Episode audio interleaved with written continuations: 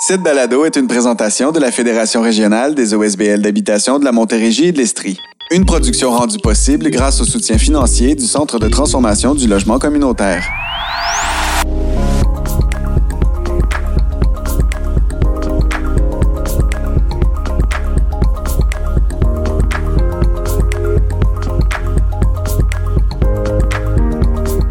L'épisode que vous vous apprêtez à entendre est la version audio extraite d'un live Facebook enregistré via l'application Zoom. Je suis Marc-Olivier Cholette, le producteur de cette série portant sur le milieu de l'habitation ainsi que du logement social et communautaire. En fait, cette activité s'inspire fortement du concept des tables rondes régionales que nous enregistrons pour chacun des épisodes de la série régulière. Originalement, ça ne devait pas se retrouver dans notre collection de hors-série. Nous avions plutôt priorisé une diffusion en direct de l'enregistrement sur nos plateformes ainsi que nos médias sociaux, étant donné que nous abordions des enjeux nationaux. Toutefois, comme le contenu n'était disponible que sur notre chaîne YouTube et dans la section vidéo de notre page Facebook, nous avons jugé pertinent de partager l'audio sur nos autres plateformes. Ça a également été le cas de la causerie de l'épisode 2 qui portait sur la crise du logement. Ce qui me mène donc à vous parler du présent épisode. Diffusée en direct de notre page Facebook le 30 mars 2022, cette entrevue de groupe animée par la journaliste Judith Lucier portait sur les réalités des femmes en logement au Québec. Nous avons donc réuni des femmes possédant différentes expertises pour discuter des multiples situations auxquelles sont confrontées les femmes locataires, autant sur le marché privé que dans le milieu social et communautaire.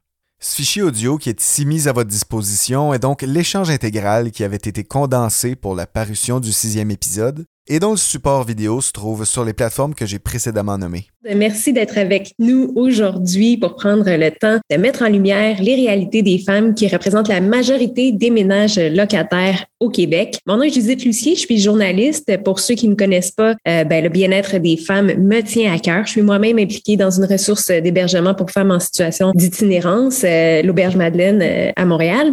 dans chacun des épisodes de cette série Balado, on dédie un segment qui s'articule habituellement autour d'une MRC du territoire couvert par la Fédération régionale des OSBL d'habitation de la Montérégie et de l'Estrie. Euh, pour ce sixième épisode, on souhaite étendre ce territoire à l'échelle provinciale pour stimuler un échange, euh, pour euh, montrer les inégalités persistantes entre les hommes et les femmes jusqu'à la question du toit qui est au-dessus de nos têtes. Les tables rondes régionales sont normalement animées par le directeur de la Fédération, Martin Bécotte, qui, dans le but de laisser la parole au principal intéressé en offrant un panel entièrement féminin, a choisi de se retirer pour cette discussion.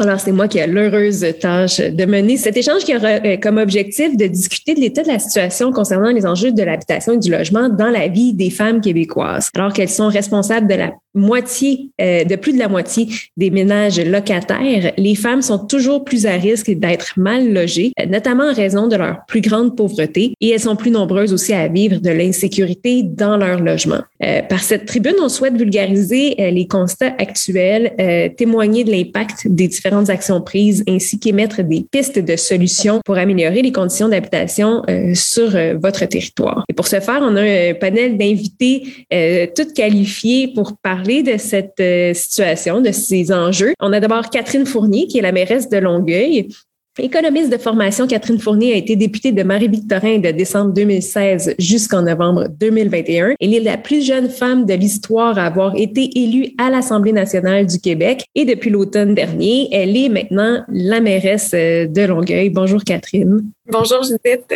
On a Gaëlle Fédida, qui est la coordonnatrice des dossiers politiques de l'Alliance MH2, l'Alliance des maisons d'hébergement de deuxième étape pour femmes et enfants victimes de violences conjugales. C'est un regroupement provincial de 24 maisons réparties dans 14 régions du Québec qui offre un total de 119 logements et 21 chambres pour femmes seules, ainsi que des services spécialisés en violences conjugales post-séparation, proposant de l'hébergement de transition. Bonjour Gaëlle. Bonjour, je vais juste corriger ces 34 membres que nous avons euh, au travers du Québec. D'accord, bon, c'est bien de le préciser. Et euh, nous avons également euh, autour de cette table Véronique Laflamme, euh, porte-parole du FRAPRU, le Front d'action populaire en réaménagement urbain, est un regroupement national pour le droit au logement. Cet organisme est notamment actif sur les enjeux d'aménagement urbain, de lutte contre la pauvreté et de promotion des droits sociaux. Il représente plusieurs membres qui sont directement sur le terrain, au cœur du travail à faire et des combats menés par le FRAPRU. Bonjour Véronique. Bonjour. Alors, euh, avant de commencer la discussion, pour mettre la table, euh, je voudrais dresser un portrait statistique euh, des multiples réalités auxquelles sont confrontées les femmes locataires, autant sur le marché privé que dans le milieu social et communautaire. Donc, d'abord, les femmes consacrent une part plus importante de leurs revenus pour se loger. Elles sont plus nombreuses à être locataires que les hommes. Elles sont plus nombreuses à occuper des emplois à temps partiel, précaires ou non syndiqués que les hommes. Elles sont plus nombreuses à effectuer des tâches domestiques, à prodiguer des soins et à remplir leurs obligations familiales. Évidemment, encore aujourd'hui, c'est le cas. Euh, elles sont plus nombreuses à être chefs de famille monoparentale dans un contexte où le coût des loyers augmente plus rapidement que l'indice des prêts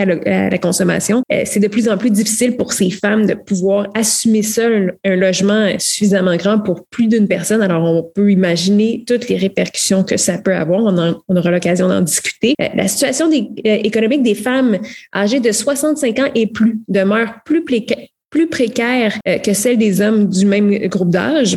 Elles vivent plus souvent seules que les hommes et elles ont accès à moins de revenus de retraite en raison de leur salaire moins élevé lorsqu'elles étaient sur le marché du travail ou en raison des années passées à la maison pour s'occuper des enfants et des tâches domestiques. Les femmes seules, immigrantes ou autochtones sont confrontées à des difficultés supplémentaires euh, pour accéder à un logement abordable et sécuritaire parce qu'elles sont davantage discriminées et marginalisées. Plus de la moitié des Québécoises vivant seules consacrent plus de 30% de leurs revenus au loyer et euh, le corps euh, consacre plus de 50 de leurs revenus au loyer. Les femmes immigrantes paient de 12 plus cher pour se loger que les femmes non immigrantes. Pour se trouver du logement ou du travail, les femmes immigrantes subissent une double discrimination en tant qu'immigrantes et en tant que femmes. D'ailleurs, il n'est pas rare que malgré leur haute qualification, elles se retrouvent à occuper des emplois à faible salaire et à subir des conditions de travail plus difficiles. Euh, tout comme les femmes immigrantes, les femmes autochtones et inuites sont aussi la cible d'une double discrimination pour accéder à un logement en milieu urbain, et ce, même si la loi sanctionne évidemment euh, des pratiques euh, de, ce genre.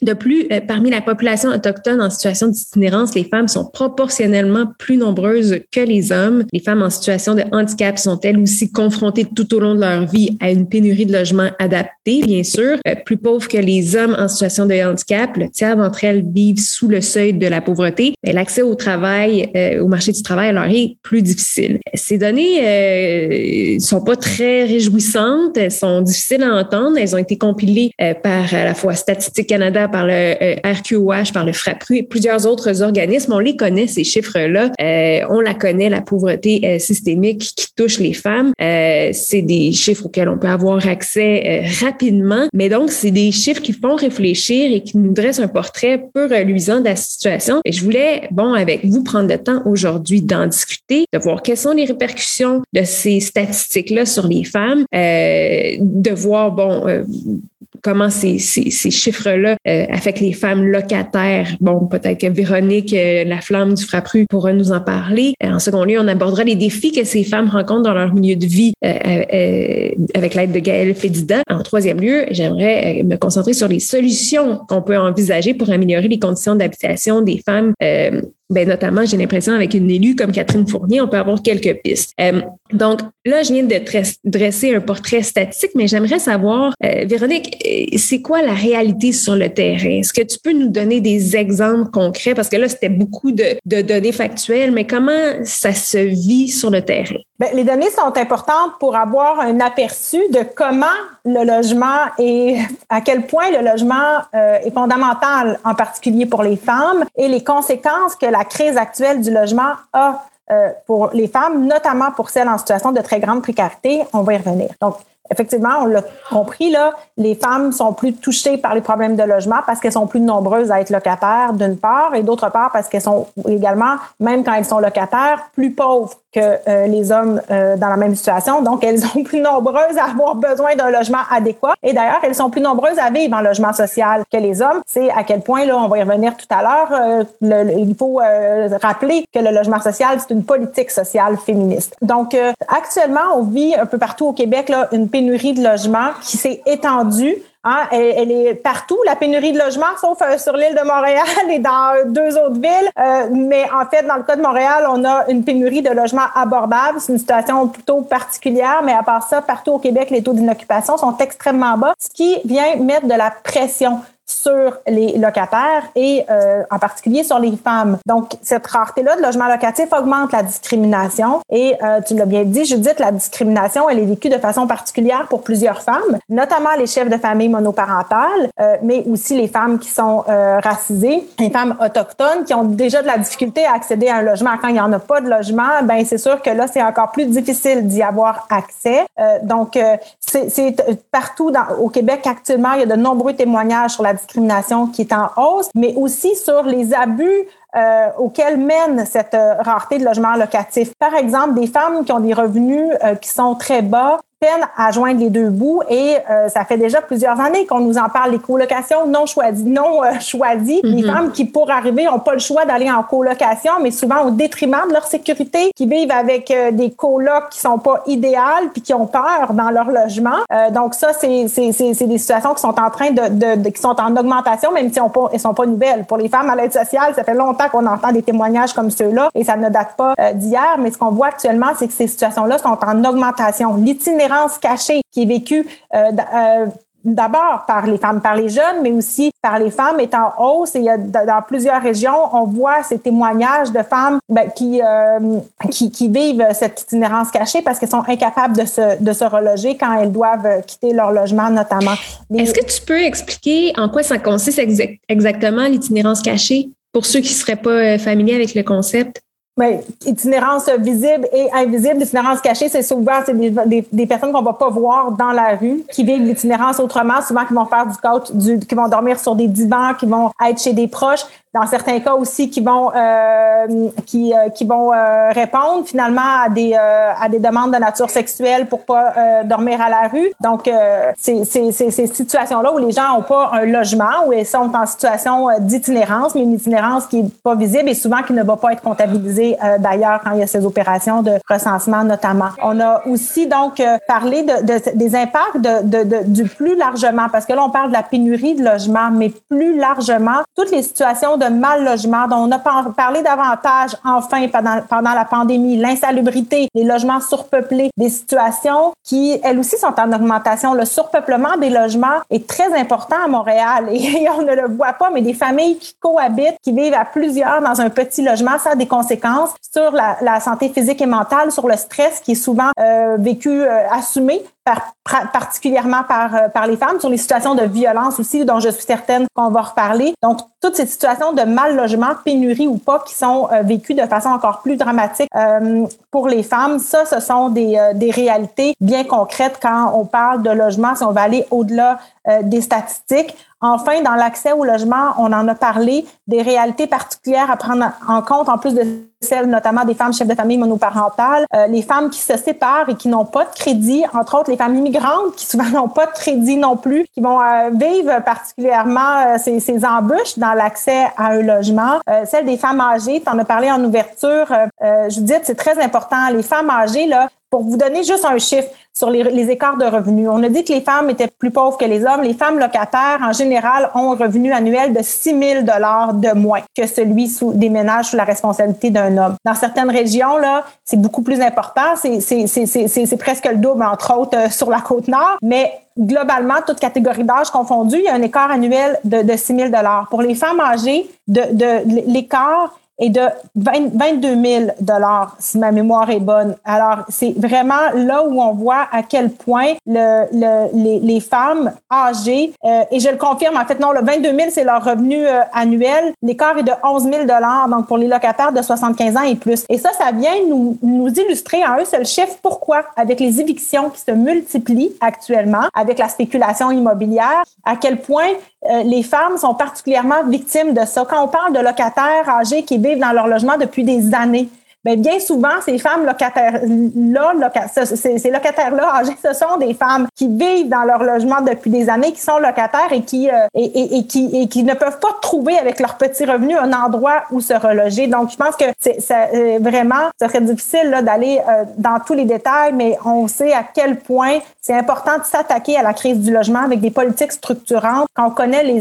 les effets euh, qu'a la situation actuelle sur les femmes, mais surtout l'insuffisance du filet social. Parce que mm-hmm. ces femmes-là ont besoin d'avoir un endroit où aller pour vivre en sécurité, pour vivre dans la dignité, pour avoir un, logement adéquat. Mais toutes ces femmes qui vivent de l'itinérance cachée, ces femmes victimes de violences conjugales qui ne réussissent pas à se trouver un logement adéquat lorsqu'elles quittent une ressource, c'est toutes ces femmes dont on parle depuis tout à l'heure qui actuellement vivent une pression supplémentaire en raison de la hausse euh, rapide du coût des loyers, bien, elles ont besoin d'un filet social, qu'est le logement social. Or, euh, euh, quand elles en ont besoin, elles doivent attendre pendant des mois, pendant des années. Et même les femmes victimes de violences conjugales qui ont une priorité dans l'accès au logement social, eh bien, elles doivent, elles aussi, même si elles ont mhm. une priorité, elles doivent quand même attendre des semaines et des mois. Donc, vraiment, ce qu'on, je pourrais conclure en disant que la situation actuelle illustre plus que jamais à quel point il faut des politiques sociales fortes pour protéger les femmes, mais aussi des mesures euh, pour encadrer le marché privé puis éviter euh, les situations de très grande précarité dans laquelle on jette actuellement des femmes qui étaient jusque-là à l'abri de ça, qui, malgré leurs petits revenus, vivaient dans un logement qu'elles pouvaient se payer. Ben,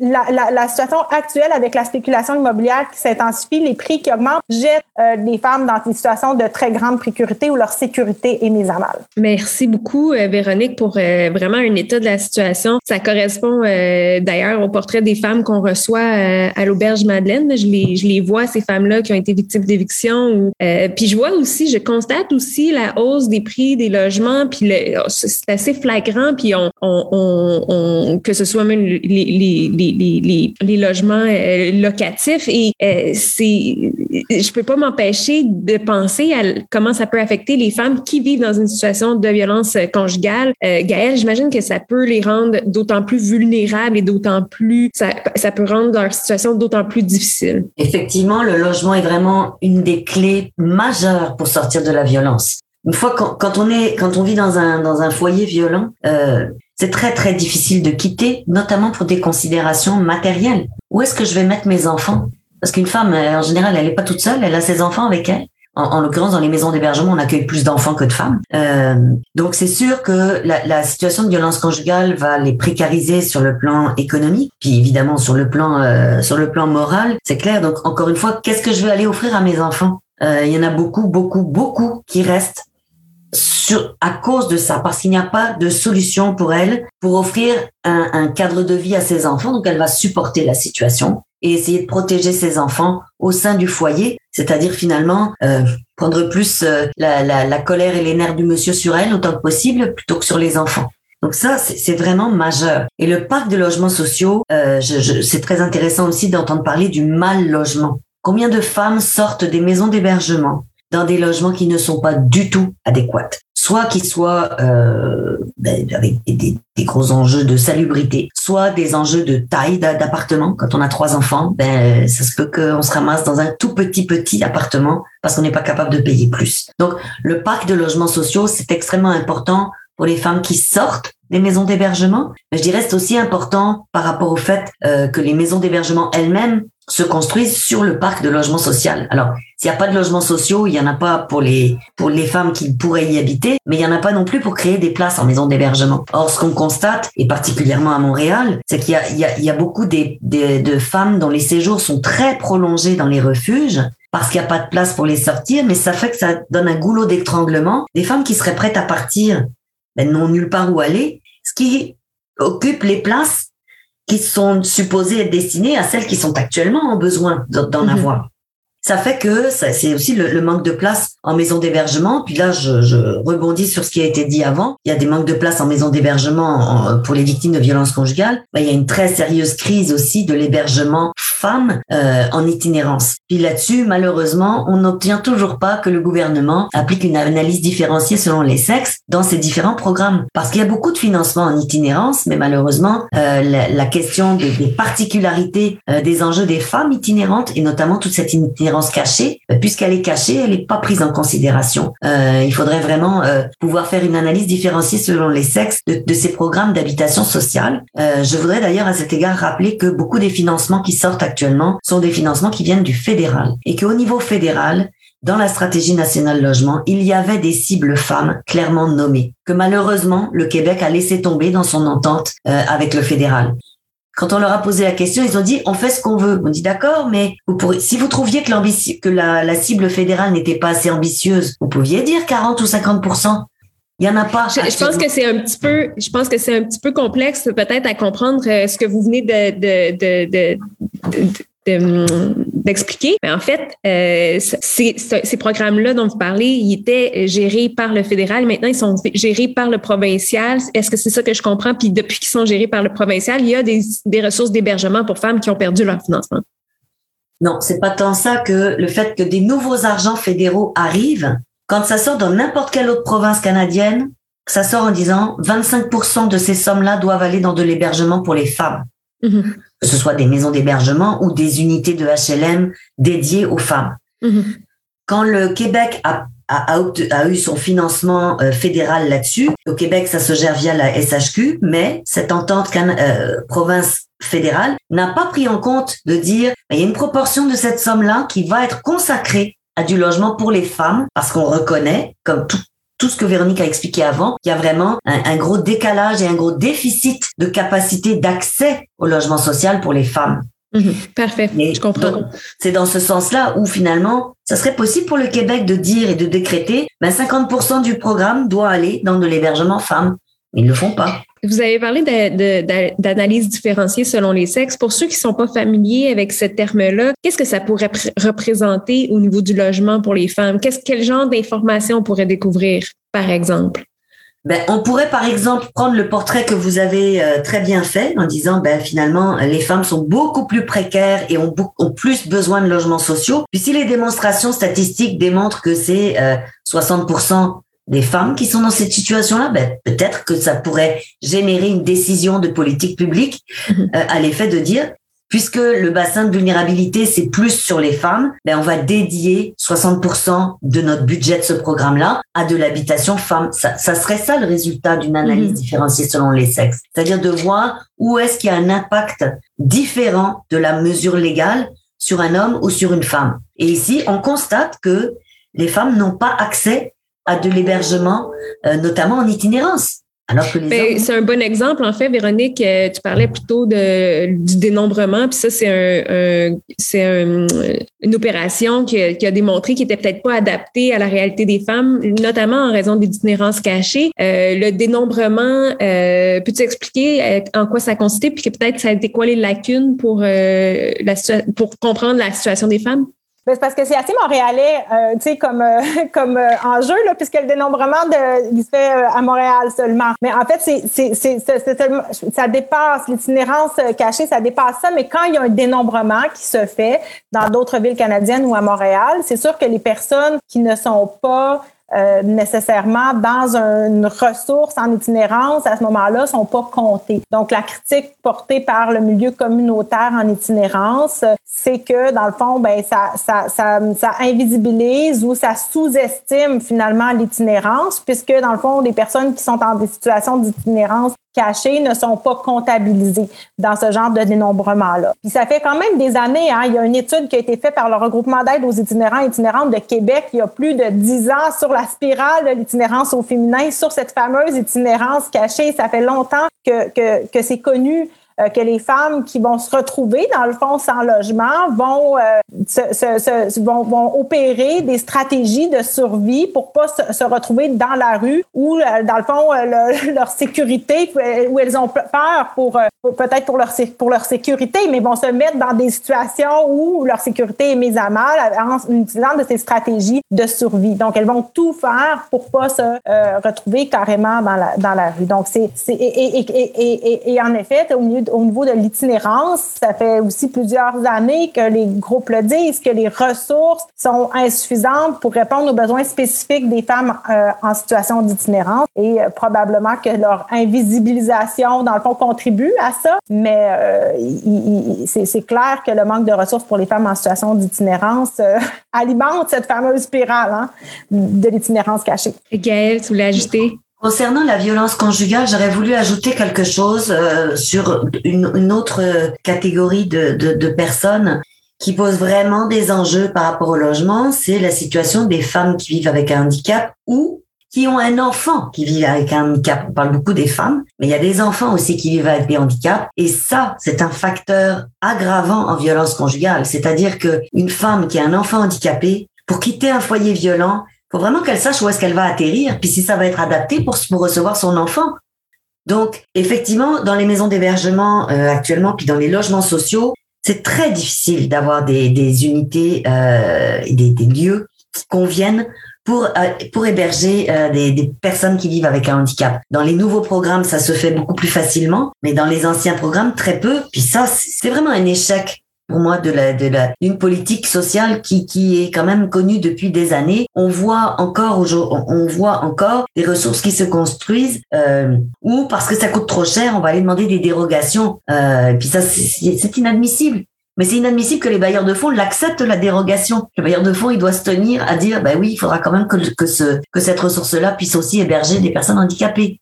Hum, hum, hum, absolument. Euh, bon, on a fait un bon état de la situation, puis je pense qu'on comprend assez bien les enjeux qui touchent spécifiquement euh, les femmes, mais j'aimerais me tourner vers euh, du côté politique puis euh, essayer de comprendre un peu quelles sont les causes de la situation actuelle en habitation. On sait que c'est assez complexe, mais Catherine, est-ce que puis je, me tourne vers toi comme mairesse, mais aussi comme ancienne porte-parole en matière d'habitation au provincial, qu'est-ce que c'est quoi les causes de cette crise-là qu'on vit en ce moment? Il y en a plusieurs. C'est sûr que je pense que mes collègues vont également s'entendre sur le fait que c'est un sous-financement chronique. C'est le fait qu'on n'a pas assez investi pour développer une offre de logement social et communautaire qui soit à la hauteur des besoins. Même chose en général depuis une vingtaine d'années avec le désengagement de l'État dans le milieu communautaire. Euh, on parle de, on parle de première ligne. C'est certain que euh, ça, ça, ça a des effets parce que, comme on le dit, c'est tout un cycle. Une femme victime de violence va être plus à risque euh, de d'avoir un, un, cercle par la suite, d'avoir euh, une situation d'itinérance, par exemple. Donc, tout ça, tout ça découle justement là, du désengagement euh, de l'État. Puis plus globalement sur la situation de l'accès, euh, que ce soit à un logement ou même à l'accès à, une, propriété, c'est une mauvaise planification là, en fonction de l'évolution démographique également là, du Québec. On, on, a vu des plus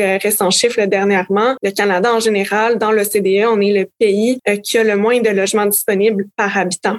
Donc, déjà là, à la base, il y a, il y a vraiment un, déséquilibre qui se crée entre, entre l'offre et la demande, qui par la suite a des répercussions sur le marché de façon générale et évidemment combiné avec les désinvestissements euh, de, de l'État, le désengagement plutôt, euh, ça donne les résultats auxquels on, on, fait face aujourd'hui, malheureusement. Véronique, est-ce qu'il y a des choses à, ajouter de ton point de vue? Oui, ben d'abord, c'est clair là, que le désengagement de l'État et le sous-financement du logement social pendant des années mènent à cette situation-là dans laquelle il n'y a pas de filet social pour les femmes qui ont besoin maintenant d'un logement pour les femmes en situation d'itinérance qui auraient besoin d'un logement social aussi avec soutien communautaire. Le, mot itinérance là était là une fois dans le budget euh, déposé la semaine dernière à Québec euh, et euh, donc, on a l'impression que même si partout l'itinérance est en hausse, que la crise du logement entraîne des conséquences euh, dramatiques, il y a vraiment encore aujourd'hui, même si on répète depuis des mois que ça urge, il y a un désintérêt de la classe politique à Québec de la situation des locataires, qui sont pourtant, on l'a vu, là, les femmes locataires sont une proportion importante. Les locataires sont, forment une partie euh, importante de la population dans plusieurs grandes villes et euh, la crise actuelle du logement accentue les besoins et appauvrit des ménages locataires qui étaient jusqu'ici, euh, qui s'en tiraient quand même jusqu'ici parce qu'il y avait encore accès à un logement locatif qui était abordable. Mais ce parc-là de logements locatifs encore abordables est en train de s'effriter et ça, c'est en train d'entraîner une accentuation du problème parce que là, on vient grossir le, nombre des ménages locataires qui consacrent part disproportionnée de leurs revenus pour se loger. Donc, les raisons politiques, c'est le sous-investissement. Malheureusement, sous-investissement euh, qui, euh, qui se perpétue. Et on est à une semaine du, du budget québécois. C'est un scandale, alors que depuis des mois, on répète que la situation est intenable, qu'il y a des familles qui vivent dans des motels pendant des mois, des gens qui dorment dans leur char au Québec, des personnes qui se retrouvent dans des situations d'itinérance, notamment de nombreuses femmes dont on vient de parler en situation d'itinérance cachée. Et il n'y a pas d'investissement ciblé pour la création de nouveaux logements sociaux. Je le dis parce que là, on assiste là, à des communiqués de presse là, depuis euh, quelques jours là, sur les 247 millions du budget qui finançaient des unités déjà promises depuis des années de logement et qu'on n'a même pas financé en quatre ans, même si c'était une promesse électorale. Alors, il faut ce scandale, il faut, il faut pas faire, malheureusement, on assiste à une opération de communication politique pour donner l'impression que le gouvernement du Québec s'occupe du logement, alors qu'on a actuellement du rattrapage des investissements qui aurait dû être fait il y a longtemps et à tout le moins qui aurait dû être fait il y a quatre ans au budget numéro un de la carte. Alors, au niveau de la création de nouveaux logements, donc qui ne sont pas des projets déjà en route, là, il n'y a aucun financement dédié à du logement social. Il y a un nouveau programme, le programme, un programme qui va financer du logement abordable. Donc, pour la première fois en 25 ans, l'État québécois va financer aussi du, des logements privés. Mais le problème, c'est que ces logements-là et les regroupements de femmes victimes de violences conjugales et d'autres groupes de femmes l'ont bien dit, ces logements-là qui ne sont pas des logements sociaux, permettent pas de répondre nécessairement aux, besoins des femmes, aussi bien que le font les projets de coopératives et d'organismes sans but lucratif avec soutien communautaire dans certains cas. C'est pas une mesure aussi structurante et surtout, elle n'a pas un effet aussi pérenne au niveau de la sécurité d'occupation puis du contrôle sur ses conditions de vie. Donc, on peut pas dire qu'un logement privé, ça égale un logement social. Mais actuellement, on assiste donc, non seulement à, l'abandon du logement social, mais en fait à, une privatisation qui n'aura pas les mêmes effets structurants qu'avaient les investissements euh, dans le programme Accès Logis jusqu'ici. Alors, c'est pas c'est pas fini tant que c'est pas fini. Nous, on a encore espoir que le programme Accès Logis reçoive des nouveaux investissements. Et on pense que c'est urgent de le faire parce que on, on, va voir dans les prochains mois à quel point finalement le nouveau programme est vraiment euh, passe à côté finalement euh, des besoins. Puis on va voir, on va assister à un 1er juillet, euh, à mon avis, qui risque d'être pire que celui de l'an passé, puis que celui de l'année d'avant où on s'étonnait que des dizaines, voire des centaines de ménages locataires se retrouvent dans cette situation-là. Ce qu'on ce qu'on voit actuellement, c'est que la situation s'étend les gens sont en hébergement temporaire pendant des mois, puis là où il n'y a pas d'aide disponible, ben, ils tombent dans l'itinérance cachée aussi, notamment des familles. Euh, et euh, on va encore répéter ce qu'on a dit aujourd'hui puis ce qu'on dit depuis plusieurs semaines. Donc, euh, bref, il faut des investissements structurants.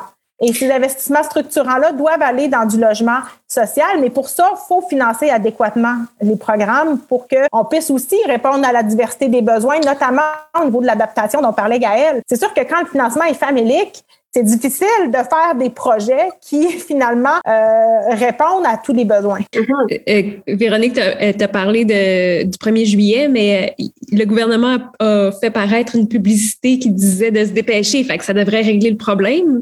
Ben, c'est sûr que nous-mêmes, on dit aux locataires, écoutez, euh, avant de ne pas renouveler votre bail, euh, assurez-vous d'avoir trouvé un nouveau logement. Mais le problème, c'est qu'il y a des locataires qui vivent dans des situations d'insalubrité, dans des situations mm. intenables, dans des situations de surpeuplement, puis que ces gens-là aimeraient bien ça s'en trouver un, nouveau logement aussi. Donc, euh, quand il n'y en a pas de logement, c'est difficile d'en trouver un. Puis surtout, les gens qui sont en situation de difficulté à l'approche du 1er juillet, là, 40 selon les données qu'on a pu observer à Montréal, c'est des gens qui sont victimes de reprise de possession puis d'éviction euh, pour des raisons autres que non paiement de loyer, là, pour des évictions pour euh, style rénoviction ou agrandissement, subdivision, changement d'affectation, c'est majeur. Donc les gens sont, sont qu'on chasse de leur logement, ben ils sont ils n'ont pas le choix. Dans certains cas là, ils finissent par ne pas avoir le choix de s'en aller. Puis c'est aussi aux sources de ce problème-là qu'il faut s'attaquer. Et le gouvernement du Québec ça fait 15 mois la ministre de l'Habitation dit qu'elle va se pencher sur les mesures proposées pour contrer les évictions frauduleuses. 15 mois, alors que c'est, urgent puis il se passe rien. La fameuse clause F du bail dont on a entendu beaucoup parler dans les dernières semaines parce que, euh, qui, qui, fait en sorte que les gens qui habitent un immeuble de moins de 5 ans, euh, finalement, peuvent avoir des hausses de 200, 300 dollars et difficilement là, euh, opérer un recours. Donc, il y, il y a plusieurs exemples d'abus actuellement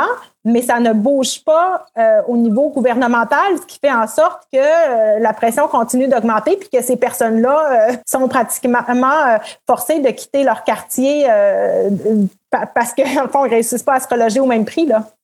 Je disais ça avec ironie, bien sûr, parce que quand j'ai entendu la publicité, j'en revenais pas qu'on mette la culpabilité, qu'on mette la faute sur le dos des locataires qui sont pris avec une situation qui est structurelle puis qui dépasse évidemment leur bonne volonté. Euh, Gaëlle, tu voulais ajouter? Oui, euh, je, voulais aussi euh, mentionner que euh, il y, a, y, a, toute la question dont, dont parle Véronique d'être structurant. Donc être structurant, c'est dans l'appareil public, c'est pas sur le marché privé. Ça, c'est clair que les investissements restent dans la collectivité. Puis là-dessus, euh, il y a aussi un autre, un autre enjeu dans le fait que toutes les sommes soient dédiées à des nouveaux logements. Oui, il faut de la création de logements, mais il faut aussi entretenir le parc existant. Parce que quand on parle de gens qui vivent dans des endroits vétustes, là, euh, c'est aussi dans le parc euh, public ça, hein, que ça existe. C'est pas juste chez les privés. Et euh, ouvrir des nouveaux logements, c'est très bien. Et c'est des c'est vrai, c'est vraiment du plus. Si ce que j'ai déjà est entretenu. Parce que si j'ouvre des nouveaux logements pendant le temps que j'enferme, parce qu'ils se deviennent insalubres ou carrément insécuritaires, ben là, j'ai pas gagné une place de plus, j'ai pas gagné un appartement de plus. Et là, c'est pareil, dans les budgets, quand ils sont annoncés, on nous parle toujours de nouveaux, nouveaux, nouveaux logements. Euh, D'ailleurs, c'est souvent les mêmes nouveaux hein, dont on nous parle. Euh, en l'occurrence, les 3500 de, du budget, c'est pas du nouveau pantoute, là. Mais donc, euh, ce que je veux dire par là, c'est qu'il y a aussi un moment où tout mettre sur du nouveau logement, ben, le gouvernement crée lui-même du mal logement dans son parc actuel qui n'est pas bien entretenu. Ça, c'est aussi un enjeu quand même euh, qu'il faut, Absolument. faut garder en tête.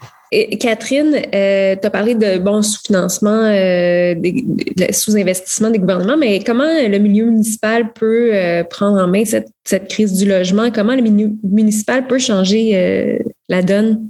Mais là, d'abord, euh, par rapport justement aux nouvelles unités annoncées dans le cadre du nouveau programme, c'est quand même important de mentionner aussi qu'on en prévoit seulement 1000 à la grandeur du Québec. Puis pour donner un effet de proportion, juste à Longueuil, il y a 1500 ménages qui sont en attente d'un logement là, à prix à prix modique. Ça, c'est à part de tous les effets également sur la classe moyenne. Véronique parlait de la fameuse clause F par rapport aux logements qui sont euh, des nouveaux logements, là, moins de moins de cinq ans. Euh, personnellement, il y a beaucoup de familles qui m'interpellent. Je veux dire, des gens qui gagnent un bon salaire, qui ont un loyer qui est quand même déjà élevé parce qu'ils sont dans un dans un nouveau, par exemple, condo locatif, puis qui doivent subir cette année là, une hausse de 2 300 dollars euh, du prix de leur loyer. Donc, c'est sûr que nous, comme municipalité, d'abord, ce qu'on peut faire, c'est jouer un rôle de leadership D'ailleurs, autant la CMM que euh, l'UMQ ont pris des positions très fortes pour justement le euh, sensibiliser, on espère, finalement le, gouvernement à la question du logement. Euh, mais manifestement, on, a eu, c'est la, grande déception là, du budget présenté la, la, semaine dernière parce qu'on est loin de régler, on est loin même d'aller vers des pistes de solutions là, pour régler l'enjeu à,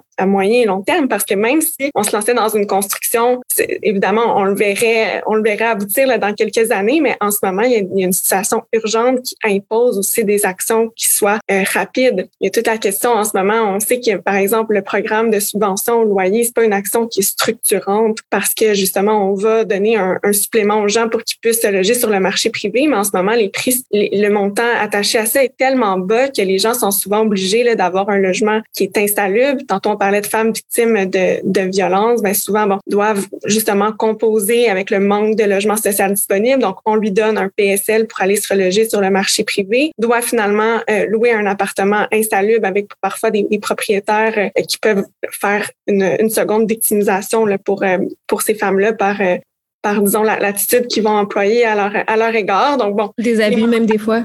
Oui, tout à fait, tout à fait. C'est des situations malheureuses euh, auxquelles on, on, on, assiste beaucoup trop souvent. Donc, comme je mhm. disais, les villes peuvent jouer un rôle de leadership. Les villes, évidemment, contribuent également au logement social, mais c'est sûr que la part euh, plus grande de financement vient de Québec. Quoique là, maintenant aussi, avec le nouveau programme qui a été euh, mis en place de Habitation abordable Québec, la contribution des municipalités est beaucoup plus grande que dans le programme Accès euh, c'est correct dans la mesure où nous, par exemple, comme ville à Longueuil, on va appuyer les différents projets qui vont être soumis dans le cadre de ce programme-là mais les revenus des municipalités n'augmentent pas, on diversifie pas nos revenus, on, on permet pas une meilleure répartition entre nos responsabilités et celles du gouvernement du Québec et le fédéral, parce que c'est certain que c'est compliqué l'habitation au Québec aussi parce que c'est une compétence qui est partagée par trois paliers de gouvernement, ça ajoute également beaucoup de, de lourdeur. Je pense que les villes aussi, on peut, euh, on peut se responsabiliser puis de trouver des moyens d'être peut-être moins lourds dans nos, dans nos exigences réglementaires parfois là, pour accélérer le développement de certains programmes, mais autrement, il y a des règlements qu'on peut adopter comme par exemple Montréal euh, a joué un rôle de leadership dans les, dans les dernières années avec l'adoption d'un règlement d'inclusion qui force les promoteurs à euh, pouvoir contribuer à l'offre de logements euh, sociaux et communautaires. Mais encore là, si on n'a pas par la suite là, le, financement concordant des autres paliers comme le gouvernement du Québec, c'est difficile de concrétiser. C'est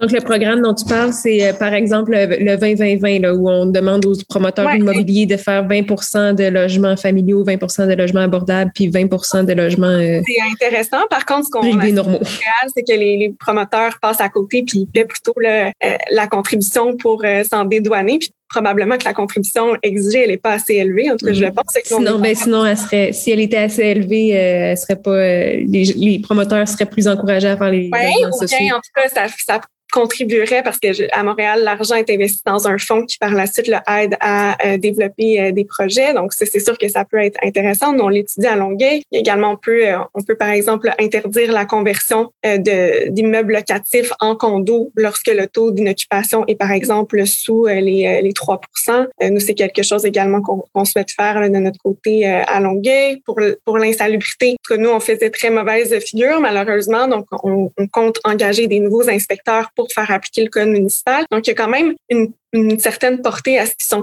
de faire les municipalités. Puis moi, je pense que les municipalités peuvent prendre plus d'espace également sur la question de l'habitation au Québec. Encore faut-il que ça se soit discuté avec les autres euh, de, gouvernement. Puis d'ailleurs, euh, le maire de Laval et moi, on va organiser là au mois d'août prochain un, grand sommet avec les partenaires de l'habitation pour voir de quelle façon justement on peut se doter de, solutions structurantes qui vont avoir un effet généralisé sur euh, sur le marché, notamment le marché locatif. Mm-hmm. On entend beaucoup parler euh, dans les, on, en, a entendu beaucoup parler dans les dernières années d'étalement urbain, de, de, de gentrification, d'embourgeoisement. Euh, comment ces phénomènes-là impactent particulièrement les femmes, Véronique? Ben, on va revenir encore à la base, hein, comme les femmes sont plus nombreuses à être locataires et à avoir des petits revenus, quand il y a un processus de gentrification de quartiers populaires, ben les femmes sont parmi les premières touchées.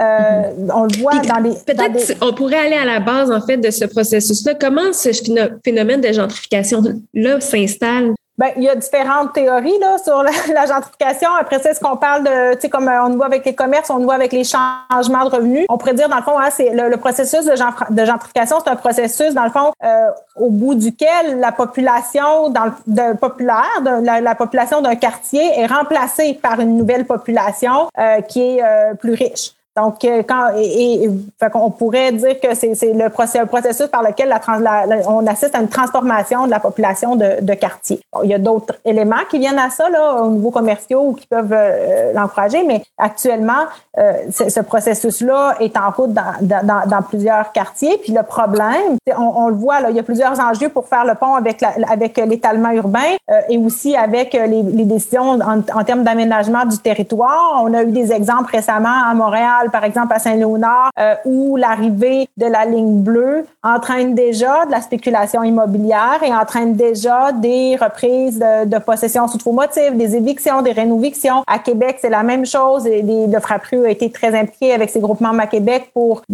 alerter sur l'impact de contrer en amont la spéculation et la gentrification qui pourraient qui vont accompagner le futur tramway. Il y a eu des décisions qui ont été prises au niveau de la fond, de, de, de la mise en place d'un fonds d'acquisition pour acheter des par la ville le long du parcours euh, de tramway. Bon, les fonds sont pas suffisants, mais c'est le genre de politique qui doivent être mises en place en amont pour éviter que des décisions en termes d'aménagement du territoire euh, aient des conséquences sur les populations euh, à faible et modeste revenus qui, qui sont chassées de leur quartier. Et ça, ça se voit partout au Québec actuellement. Donc, il faut s'en préoccuper le problème, c'est d'abord, il faut aussi que, euh, on, que, que, ces décisions-là, que, que les politiques d'aménagement du territoire soient claires. Il y a une future politique d'aménagement du territoire là, qui s'en vient, que, qui, qui, qui, a fait couler beaucoup d'encre dans les derniers mois. Ça, on a travaillé fort, puis on espère que le logement social et communautaire va être nommé dans cette politique-là comme un outil, comme une politique à encourager en amont, parce que sinon, on s'en sortira pas. Puis il faut qu'il y ait une cohérence aussi avec les autres politiques gouvernementales, parce qu'on peut pas le voir en stylo. Et c'est un peu ça qu'on a l'impression actuellement de voir, c'est que même chose avec le verdissement, avec les mesures pour contrer les effets des changements climatiques, etc. Si on verdit, ben, il faut savoir que quand on verdit, ça vient avec une plus grande attractivité, surtout dans des quartiers qui étaient des îlots de chaleur. Alors, il mm. faut prendre les mesures en amont pour avoir, pour, pour éviter les hausses abusives de loyers, pour éviter les évictions frauduleuses qui visent à, à, à, à augmenter le prix des loyers, c'est sûr que quand il y a plus de spéculation, il y a des propriétaires qui viennent acheter les immeubles qui veulent augmenter les prix rapidement. Puis ça, malheureusement, comme il n'y a pas de, de, protection suffisante, ben, il y a des locataires qui, euh, qui se font chasser à travers tout ça. Donc, il, il, faut agir de façon très, très forte. Et je reviens au logement social. Encore là, il faut avoir des politiques très, très fortes en amont pour contrer les effets. Euh, les effets. Puis on parlait tout à l'heure de gentrification. Il y a des quartiers où il y a des études qui ont été faites. Même chose pour le verdissement les études montrent que souvent, quand il y a un projet de ruelle verte, les locataires qui sont encore là cinq ans plus tard, c'est ceux et celles qui vivaient dans des HLM ou des coopératives d'habitation. Même chose dans des quartiers qui ont vécu depuis longtemps un processus de gentrification. Les gens qui habitent, les locataires qui habitent depuis longtemps dans le quartier puis qui sont encore là, c'est parce que ces personnes-là vivent dans un logement social. Et ça, ça illustre l'importance d'avoir beaucoup de logements sociaux pour répondre à une diversité de besoins puis permettre, dans le fond, au, au, quartier d'éviter d'être complètement dénaturé. Mais pour ça, ça prend des investissements qui sont pas des investissements euh, à la, au compte-goutte comme ceux auxquels on assiste depuis des années. J'aimerais nous ramener en arrière. On a déjà eu au Québec des investissements qui ont permis de créer 7 000, 8 000 logements sociaux sous différentes formes par année avant que le fédéral se retire. donc, on, est capable de réaliser un grand chantier pour que ça ait un effet structurant, puis faire face aux défis auxquels on fait face actuellement, hein, la crise climatique, la crise du logement, la spéculation immobilière, la financiarisation du logement, parce qu'actuellement, c'est ça aussi. Hein, on perd des logements locatifs abordables parce qu'il y a des compagnies, des compagnies, des sociétés d'investissement qui mettent la main là-dessus. Certaines multinationales, d'ailleurs, qui font la même affaire ailleurs dans le monde. Donc, il faut se donner des mesures fortes. Puis euh, là-dessus, euh, même si elles n'ont pas les moyens de financer 8000 logements sociaux par année, les municipalités peuvent faire plus. On n'en a pas parlé, mais il y, a, il y a même des petites municipalités. Ça s'est fait à Montréal. Puis il y a même Drummondville qui a adopté ça récemment. On peut acheter des immeubles locatifs pour les sortir du marché puis s'assurer que les logements demeurent abordables. Donc, ça se fait à petite échelle. Nous, on demande au gouvernement québécois d'avoir un fonds d'acquisition. Ça fait partie de notre grande demande de chantier de 50 000 nouveaux logements sociaux en cinq ans, mais c'est porté aussi par les municipalités à l'échelle canadienne auprès du gouvernement fédéral. Parce qu'il faut construire, surtout en période de pénurie de logements locatifs,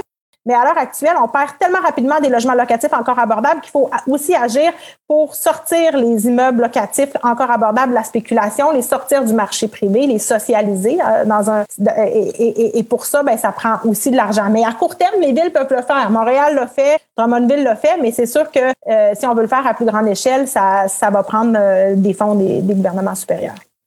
Et j'ajouterais, Véronique puis Judith, si tu me permets, que euh, les villes, tantôt quand je parlais de, la, la, répartition, puis également de, la, capacité d'agir, puis les pouvoirs qui nous sont conférés, c'est sûr qu'un droit de préemption aiderait énormément les municipalités à agir comme tel. Une réforme de la loi sur l'expropriation également. Pour ce qui est de ça, ça consisterait en quoi ça, Catherine? Le droit de préemption, c'est le droit de premier achat. Par exemple, par la municipalité? Exactement, qui permet d'agir un peu à l'extérieur de la spéculation foncière, la spéculation immobilière, parce qu'on s'entend à l'heure actuelle, par exemple, dans un milieu très densément peuplé, très urbain comme Longueuil, il y a une rareté de terrain, donc les terrains deviennent très stratégiques et évidemment, il y a énormément de promoteurs qui peuvent être intéressés à acquérir euh, les terrains là, lorsque lorsqu'ils sont euh, sur le sur le marché. Donc, le droit de premier achat, ça permettrait à la ville de faire une première offre au prix demandé sans que le terrain là, donc soit soumis à la spéculation euh, immobilière. Euh, puis ça, c'est certain que ce serait un outil le formidable pour, évidemment, dans la mesure où les villes ont des stratégies pour accompagner les développeurs communautaires dans la réalisation de, projets. Mais je pense qu'il y a de plus en plus de maires, de mairesses à travers le Québec qui ont ces objectifs-là. Euh, moi, j'ai sensibilisé à de nombreuses reprises à la ministre des Affaires municipales à, à, ce sujet. Puis c'est d'ailleurs un des grands thèmes qu'on souhaite aborder dans le cadre du sommet au mois d'août. mais Catherine, comment les villes peuvent agir autrement sinon pour contrôler? Est-ce que vous avez un moyen de contrôler un peu plus plus la spéculation immobilière qui semble être à la base de, plusieurs des problématiques qu'on vit en matière de logement? Non, en fait, c'est très, très, c'est très difficile de contrôler la spéculation. Hein. C'est souvent dans le marché dans lequel on vit, l'offre et la demande. Donc, au contraire, il faut pouvoir se doter d'outils justement pour passer à côté, pour trouver des façons de stimuler justement cette fameuse offre. Parce qu'en ce moment, comme je le disais tantôt, on est tellement dans un débalancement au Canada en général. Puis encore heureux notre situation. Puis je pense qu'il faut agir justement avant qu'on se ramasse dans des situations comme la région de Toronto ou la région de, Vancouver. Euh, mais clairement, là, la situation se détériore dans la région montréalaise de façon plus rapide que dans les autres régions métropolitaines canadiennes. Euh, j'aimerais vous demander en terminant euh, comment, euh, bon, on a évoqué des solutions, vous avez beaucoup parlé de logement, de création de logements abordables. Je pense que c'est essentiel, d'investissement du gouvernement dans le logement abordable. Est-ce qu'il y a d'autres pistes de solutions qu'on pourrait amener qui seraient primordiales selon vous pour, pour aider les femmes particulièrement en matière de logement? Gaëlle? Et là, je vais revenir avec l'analyse différenciée selon les sexes. C'est quand même un engagement du Québec euh, à la conférence de Pékin 1995 qui n'est pas appliqué qui n'est toujours pas appliqué euh, à l'heure où on se parle. Donc pour nous, dans les groupes de femmes, là, c'est clair que sur ce sujet, comme sur d'autres d'ailleurs, C'est ça la mesure structurante. Parce que c'est quand le gouvernement euh, québécois va accepter de se, de se conformer, un, à ses engagements, puis de se donner des obligations concernant ça au niveau budgétaire dans chacun des ministères. C'est mhm. ça pour nous. La clé principale euh, dans, dans les politiques publiques, ça serait de, de, de, diffuser euh, les, ces analyses euh, de manière à, à, les contre, à contrecarrer les effets pervers justement d'une euh, de politiques qui sont simplement mur à mur sans tenir en considération l'impact spécifique sur les femmes. Et avec des données, on peut poser des, des, des bons, les bons gestes les plus pertinents. Véronique, des pistes de solutions? Ben, il faut, je suis d'accord avec ce que Gaëlle a dit, il faut, il faut que le sentiment d'urgence qu'on constate sur le terrain, hein, pour toutes ces femmes dont on a parlé aujourd'hui et plus largement ces locataires victimes de la crise du logement, il faut que ce, ce sentiment d'urgence-là là, percole au gouvernement. On va avoir un budget fédéral. Il risque d'y avoir une initiative euh, de création rapide de logements phase 3. Ça peut contribuer à financer plus rapidement des projets qui s'adressent aux femmes victimes de violences conjugales notamment. Mais ce qu'on a vu dans les dernières années, c'est que ça prend des mois avant que ça descende. Même chose pour le, le programme Axélogie pour lequel il n'y a aucune nouvelle unité dans le budget. Ça prend des mois avant que les annonces d'un budget précédent euh, arrivent et on n'a plus ce temps-là. Donc, c'est hier qu'on on avait besoin de centaines de milliers de nouveaux logements sociaux pour répondre aux besoins. Donc, il faut lancer un grand chantier. Puis, on peut plus là, attendre un, budget après l'autre. Il faut avoir une vision sur cinq ans. Il faut des investissements donc récurrents dans le logement social. Euh, et, ça, c'est majeur. Sinon, nous, au Frappru, présentement, on interpelle le gouvernement du Québec pour qu'il adopte une politique globale en habitation basée sur la reconnaissance du droit au logement. Ça aussi, le droit au logement, on s'est engagé à le mettre en œuvre progressivement au maximum des ressources disponibles en adhérant au pacte international relatif aux droits économiques, sociaux et culturels en 76. Puis actuellement, mm-hmm. on n'a pas des, on n'a pas une mise en œuvre progressive. On assiste à des reculs majeurs dans la mise en œuvre de ce droit-là. Donc, c'est le temps de le mettre au centre des interventions politiques. Peut-être que ça va aider à euh, mieux cadrer les priorités. J'ai l'impression que c'est pas très respecté cette notion de droit au logement. C'est comme une espèce de vœu pieux, mais euh, dans les faits, c'en est un. Mais oui, c'est un droit fondamental, euh, tout, à fait. Et, et, et, comme il n'est pas pour l'ONU, c'est clair, hein, c'est pas juste avoir un toit au-dessus de la tête. C'est un endroit où euh, on, peut vivre dans la sécurité, dans la dignité, qui respecte notre capacité de paiement, qui respecte même le milieu culturel, la proximité des services. Ça va très loin. Mais mm-hmm. est-ce qu'on le prend en compte dans la mise en œuvre des politiques gouvernementales? Non. Et peut-être que si on le reconnaissait clairement euh, dans une politique, ben ça aiderait à guider les interventions et aussi à guider quels sont les besoins prioritaires. Parce qu'on voit actuellement qu'il y a une dérive. C'est comme si les aspirants propriétaires avaient des problèmes aussi urgents que les locataires qui, qui consacrent 80% de leurs revenus pour se loger c'est pas vrai là. La crise, du, on peut pas mettre tous les besoins sur le même palier. On a, euh, surtout en campagne, à l'approche d'une campagne électorale, on l'a vu là au niveau municipal et fédéral. On a l'impression que le discours, ben, il va essayer de, s'approcher là à des fins électoralistes de, de, de, besoins qui sont pas les plus urgents malheureusement. Donc, il faut vraiment euh, peut-être que de mettre le droit au logement au centre de nos interventions, ça nous guiderait sur euh, les besoins à prioriser d'abord. Oui, j'ai même un parti de gauche comme Québec solidaire euh, s'adresse au, au, a parlé, a parlé de, de, de l'enjeu de l'accès à la propriété, ce qui est quand même particulier là, pour un, un parti plus à gauche sur l'échiquier euh, politique. Ça donne une idée peut-être de la déconnexion du monde politique euh, par rapport aux enjeux de, de, de logement, de loyer, de d'accès simplement à avoir un logement. Ben, c'est pas, je veux pas dire que c'est pas un problème. Mais mm-hmm. quand on sait qu'actuellement au Québec, il y a 244 000 ménages locataires qui ont des besoins impérieux parce qu'ils vivent dans un logement insalubre, surpeuplé ou trop cher, c'est d'abord, il faut, il faut, euh, il faut s'adresser. Une priorité. il faut faire de ça une priorité. Après mhm. ça, il faut aussi être conscient que quand on investit dans l'accès à la propriété, souvent, ça a des retombées qu'on n'a pas vu venir. Hein? On parle de reprise de possession, là, des gens qui achètent un logement, les un duplex, qui mettent dehors les locataires, ça crée d'autres problèmes. Fait que si en amont, on priorise pas, dans le fond, les, les, les, les politiques à mettre en place pour bien protéger les locataires, puis ça, ça, ça, ça a aussi des retombées. Donc, pour nous, au Frappru, mhm. c'est sûr qu'il faut prioriser. Puis d'abord, quand, quand, quand, quand, on établit des politiques pour euh, régler des problèmes, puis actuellement, la crise du logement, ben, elle est vécue d'abord par les ménages locataires qui mhm. ont des petits euh, revenus. Catherine, en terminant, d'autres pistes de solutions? D'abord, je suis d'accord. C'est sûr que c'est ça la priorité, mais l'un n'empêche pas l'autre. Il y a mhm. également un effet de disponibilité de, de, de logement aussi qui finissent par avoir des effets à la hausse sur euh, les coûts des, des loyers, là, notamment le qu'on prend le marché immobilier de façon générale, autant locatif que celui là, des propriétaires. Mais si je peux juste rebondir moi sur l'enjeu de l'itinérance qui a été abordé là, au début de, de notre rencontre, euh, ça c'est clair également qu'on doit absolument avoir des euh, ressources là, spécifiques pour les femmes. Tantôt, on a beaucoup parlé également d'itinérance cachée. Moi, je vous dirais pour, euh, je, sais que vous êtes toutes les deux également sur, le terrain, mais je le vois dans les organismes communautaires, dans les ressources d'hébergement d'urgence. Cette itinérance-là féminine, elle est de moins en moins cachée. Elle, est de plus en plus présente dans nos, dans nos organismes qui offrent justement de l'hébergement d'urgence. Puis effectivement, il n'y a pas de, de structure, il n'y a pas de ressources nécessairement là, qui sont dédiées spécifiquement aux femmes, du moins euh, sur le territoire de la, ville de Longueuil. Donc, ça cause également des, des, des, situations parfois très problématiques. Nous, ici, la ressource euh, en matière d'hébergement d'urgence qui accueille des personnes intoxiquées, par exemple, elle va également accueillir des femmes. Il peut encore y avoir des situations euh, malheureuses d'abus. Il y a également des besoins qui sont pas pris en considération dans ces ressources-là. Souvent, par exemple, les besoins en matière d'accès à des trousses d'hygiène, par exemple. Donc, on a absolument besoin euh, d'avoir des, des, ressources spécifiques en, en ce sens-là. Absolument. Ben, j'ai oublié de, mentionner quand même, parce qu'on l'a pas dit, ça va, je suis sûre que tout, tous sont d'accord avec ça. Il faut lutter contre la pauvreté des femmes à la base. Il y a la pauvreté systémique.